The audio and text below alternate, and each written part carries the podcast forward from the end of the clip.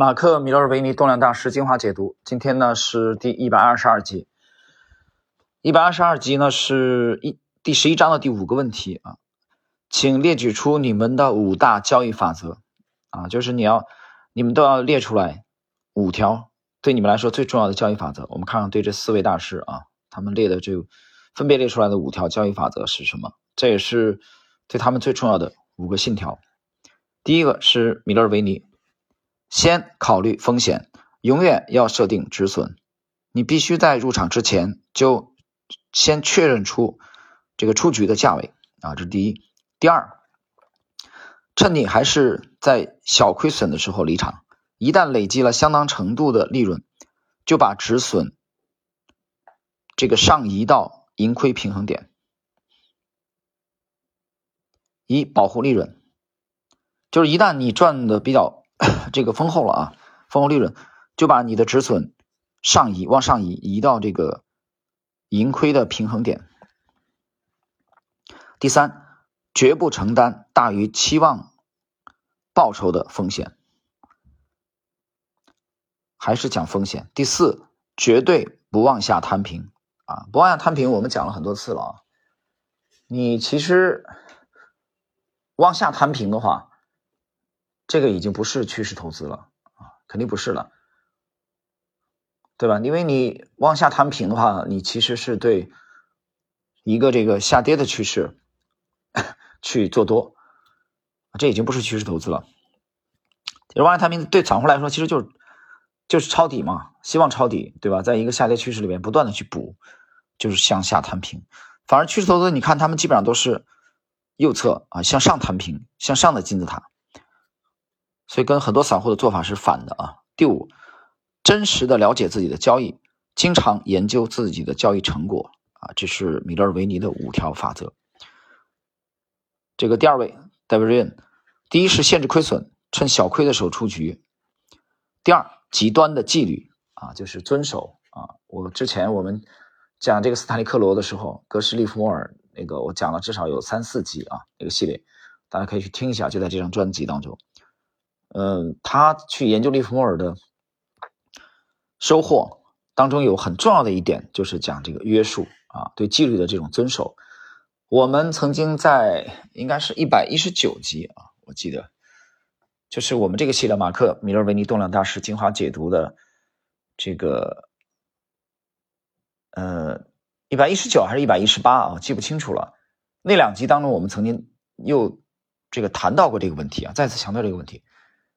就是无条件的，你不要想说啊，这个仅此一次啊，不要找借口。所以这里边瑞恩用的是极端的纪律啊，就是非常极端的恪守你的交易纪律。第三，交易连续失败的时候，就要去缩小你的交易规模。你连续做失败啊，说明一不顺手是表象，实际上可能意味着这个阶段市场比较弱。啊，做多的机会不明显，比如说他们他们以股票为主嘛，对吧？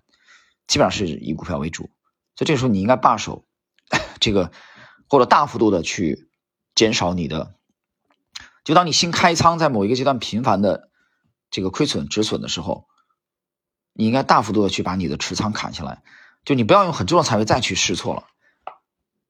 第四，绝对不让丰厚的利润变化成亏损，就是你。绝对不能让自己这个大赚的啊，最后结果呢变成亏损。第五，将资金亏钱的股票转移到赚钱的股票，砍掉那些亏钱的股票啊，去抱牢赚钱的股票。这点我们前面讲过啊，这个西方的一句这个交易的谚语啊，就是截断亏损，让利润奔跑。这是第二位 Davidian，第三位是 Dan Zanger。绝不允许股票下跌到入场点之下。我的天哪，这太难了吧！绝不允许，实际上实实战当中很难做到的啊。你说你绝对不允许，我觉得这句话讲的有点绝对。我们看第二条，价格达到关键点或突破点之上的百分之三到百分之五，就不再这个追涨，不再追高了啊。价格高于关键点的百分之三到百分之五，它就不再追高了。所以虽然张哥也是做突破的。但是他对过高的去啊追高还是心存忌惮的。第三，避开选择权的交易啊。第四，达到理想涨幅之后，去缩减持仓规模啊。这一点跟这个米勒维尼讲的啊是吻合的，跟戴维瑞恩讲的是嗯也是吻合的。瑞恩讲的第四点就是绝对不让这个你赚了很多利润的啊这个持仓最后变成亏损出局。那么米勒维尼刚才也讲了，一旦累积了丰厚的利润，就把你的盈亏平衡点，呃，这个你的止损上移到啊往上，这个调整到盈亏平衡点。所以张哥这个讲的跟跟他们两位讲的这个是呼应的啊。也就是说，你的达到了你的预期的涨幅啊，零下涨幅之后，你的持仓应该下调，而不是继续大幅度再加仓。第五，抱牢你赚钱的股票啊。抛弃这个落后的股票啊！最后一位马克里奇二世，永远要依据你的计划来交易，交易最好涵盖个股和整体投资组合所有可能面向的风险评估啊！你之前交易之前要计划的啊。嗯，有一句话，这个交易方面的谚语就是讲计划你的交易啊，交易你的计划。你的交易依据的是你之前的制定已经事先制定的计划，而不是当天开盘以后看突然一个新闻蹦出来，然后临时决定交易，啊，这种干法是比较业余的。那么就之前有计划。李琦的第二个投资法则是：大亏损之后或屡次亏钱的时候，缩减交易的这个持仓的规模，啊，就是你应该清仓了，这个时候仓位比较轻。啊，甚至暂时停下来，暂时罢手，空仓休息，反省一下。第三，将资本转移到可行的点子或者策略上。至于不可行的点子或者策略，则降低啊你的风险。第四，像监管你的资本那样监管你的情绪啊，这一点讲的很好啊。李琦今天这一点，这其实也是在今天回答这个这个五大法则当中这。五位当中啊，四位当中唯一的一位提到情绪的情绪是很重要的啊。作为一个交易者，其实前两天跟跟我跟我亲戚，昨天跟跟我的这个亲戚啊，也是朋友，我们算忘年交吧啊，在在我们到这个西陵峡啊爬山去了，他他带我走了一条人迹罕至的路，可以说啊，虽然那上面前两年修了一个修了几个观景的那个那个啊栏杆，但地势真的非常险要。啊，海拔应该我看那海拔三四百米应该有的啊，那个高度。我们俩是一路走走着爬上去的，从平地啊，那条路非常的人迹罕至啊，从农田里边穿过去的。而且我们整个那个昨天的那个行，昨天昨天下午啊，行程爬了大概三四十分钟才爬上去吧，四十多分钟。整个一路上从我们去到西陵峡的，因为对面就是三游洞嘛，啊，应该是唐朝的这三位诗人曾经到过的。然后到顶峰以后往下看，就是悬崖绝壁，啊，地势非常险要，能看到这个长江 主干道当中的这个呃游轮啊，因为再往上就是这个瞿塘峡了啊，夔门应该也在也在上方。那个你想，这已经是三峡蓄水以后的，那就很险要；蓄水以前，那就激流湍急啊，更险要。在那个位置，这个在。昨天爬山的过程中啊，一个是没遇到什么人，我觉得这个呃太清幽了吧，这个地方，从爬山到下山一个多小时的时间，除了我们两个男人以外，没有看到第三个人啊，只看到了动物，我们看到了这个老鹰，啊，看到了这个山间的一些动物，所以在爬山过程中很轻松嘛，当时太阳天气不错，我们还在聊聊到我说这个情绪啊，就管理情绪，其实情绪对养生都很重要。那么今天第四点，李琦谈这个情绪对交易同样非常重要。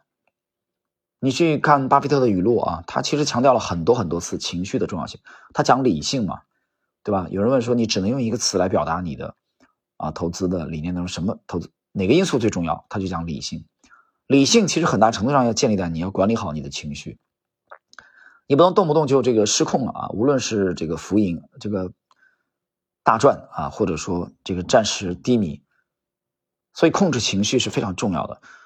这两天我在看嘛，从二十号在看这个韩国的三星火灾杯世界围棋大师赛啊，中日韩三国的顶尖高手又开始了。所以在这种很多这个棋局难解啊，或者暂时处于下风的时候，一个顶尖的棋手去管理情绪啊，是非常重要的。这第四点，第五点，以最佳的状态迎接每一个交易日。这个话也是他唯一讲的啊，前三位都没讲。这点我想起来利弗莫尔了啊，利弗莫尔讲这个重读利弗莫尔的这首回忆录的时候，我听到了利弗莫尔的辩解啊。他说我亏钱就是因为我犯了错误，违背了自己的这个交易规则啊，交易纪律策略。我亏钱并不是因为我这个花花天酒地啊。在重读的时候，大家可以听到这一段，你去听。但这个话，这个话一定对吗？我觉得也是，怎么说呢？两面看吧。我觉得这话其实有点牵强。啊，他说，并不是说因为我这个啊生活很奢侈啊，这个美女环抱啊，骄奢淫逸，因为有钱了嘛，对吧？大这个点大额的现金，享受生活，游艇，是一个马萨诸塞的穷小子出身的。我觉得其实作为一个男人来说，这个这个可以理解。但是像他像他这个回忆录当中，这个用埃德温·勒菲弗的口吻描述利文斯顿。的话来说啊，就是他的交易失败啊，并不是跟他的生活方式有什么关联啊。我这个我是持保留意见的啊，我觉得这话有点牵强。我反倒认为，这个生活方式会影响你的交易，一定会的。就如果你是一个不不自律的人啊，你这种糟糕的生活状态，比如说你过度的，就凡事都有一个度嘛，对吧？凡事都是有一个度，你享受是应该的。对，我想没有一个说做交易成功的人希望自己有一辈子做这个苦行僧的。我也不认为说哪个投资大师能达到红衣法师的那种境界啊。红衣是全部都放下了吗？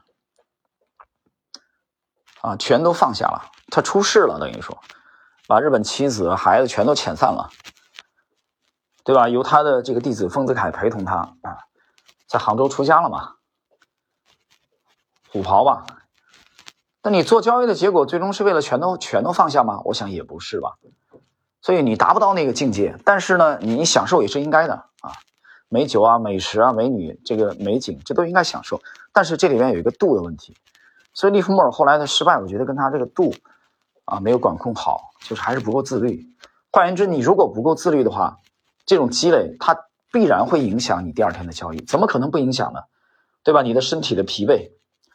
对吧？你的精力的牵扯都会的，都会影响。这点我们去看了一些出色的竞技体育的这个选手，他们的表现，他的这个竞技状态的周期，大家就能看到啊。